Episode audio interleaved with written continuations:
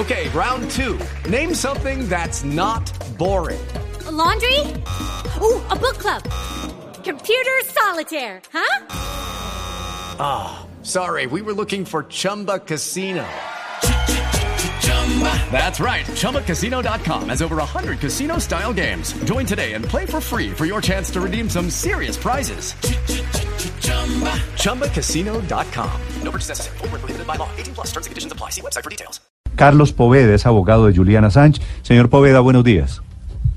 Muy buenos días. Qué gusto saludarles. Muchas gracias por, este, por esta entrevista. Señor Poveda, a ustedes, a los defensores de Assange, ¿qué tanto los tiene sorprendido lo que ha pasado esta mañana, la detención de Assange?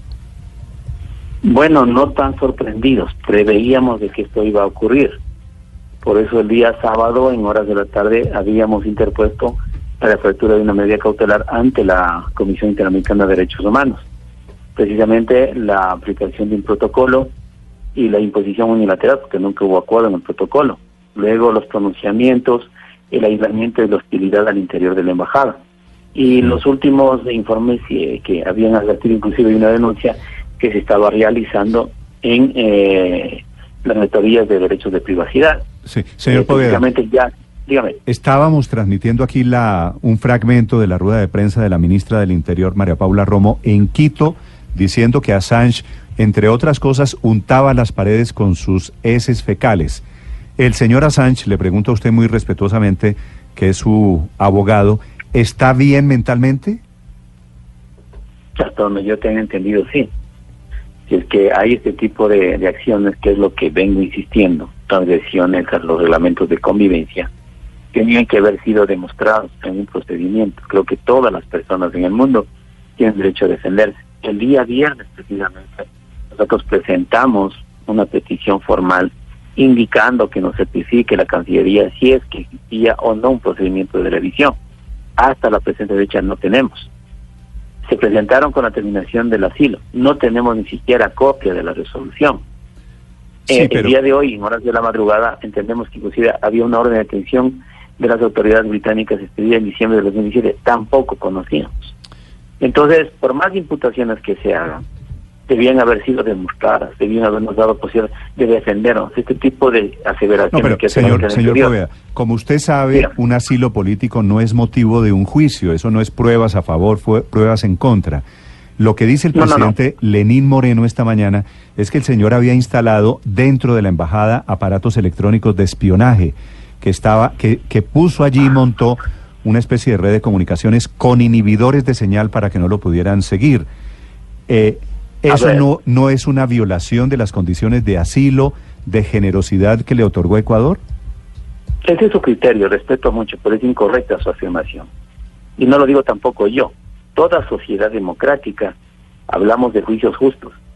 La Corte Interamericana de Derechos Humanos, en la opinión consultiva 25 del 2018, no lo digo yo, dijo la Corte Interamericana, que antes de la terminación del asilo, él tenía el derecho de ser entrevistado y analizado los elementos con los cuales iban a dar por terminado el asilo. No se realizó eso. En el protocolo de convivencia no existe un procedimiento. Si afecta a un derecho como el día de hoy, yo tengo posibilidad de apelar. Nuestra constitución, al menos lo hablo por Ecuador, tiene el derecho a una revisión cuando se reza un derecho. El doble conforme. Ni siquiera teníamos esa posibilidad. Por lo tanto, no le digo que sea un juicio penal, un juicio civil, pero a nivel administrativo también. Lo digo nuestra constitución, no sea la colombiana. Pero nuestra constitución establece que cuando se trata de derechos, tiene garantías del debido proceso. Eso ha sido inobservado. Como ecuatoriano, en el ordenamiento jurídico ecuatoriano tenía garantías, inclusive por ser ciudadano ecuatoriano. A ese procedimiento es a que me refiero. Podrán tener los elementos suficientes. Lo que no nos dieron es posibilidad de defendernos. Y eso no lo digo yo, dijo la Corte Interamericana. ¿A él no le revocaron la ciudadanía ecuatoriana ya?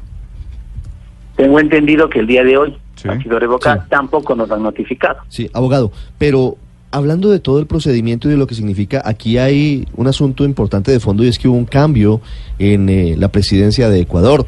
Rafael Correa y su gobierno habían jugado un papel estratégico en su momento y le habían concedido el asilo y la ciudadanía a Julian Assange.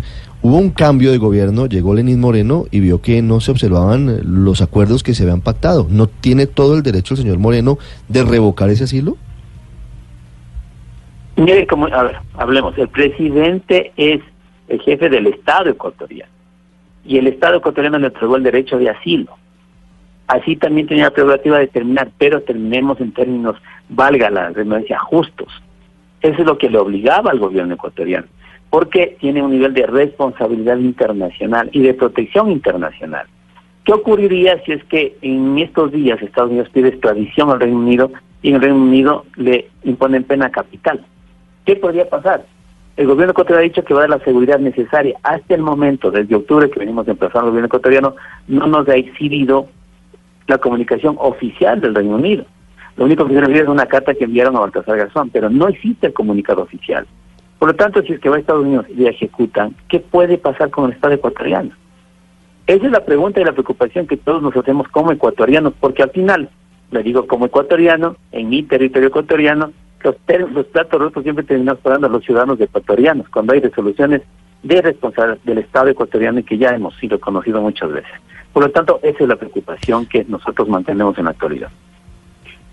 Abogado Poveda, le pregunto desde Londres porque eh, una precisión porque acá la policía lo ha dicho y es que hay ya una orden, una petición de extradición por parte del gobierno de los Estados Unidos. Eso no había existido durante los siete años o, seis años y diez meses que él estuvo asilado.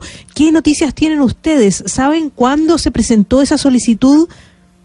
Desconocemos en absoluto. Hasta la orden de detención que había sido de alguna manera eh, un tema reservado, desconocíamos y no hoy en la mañana.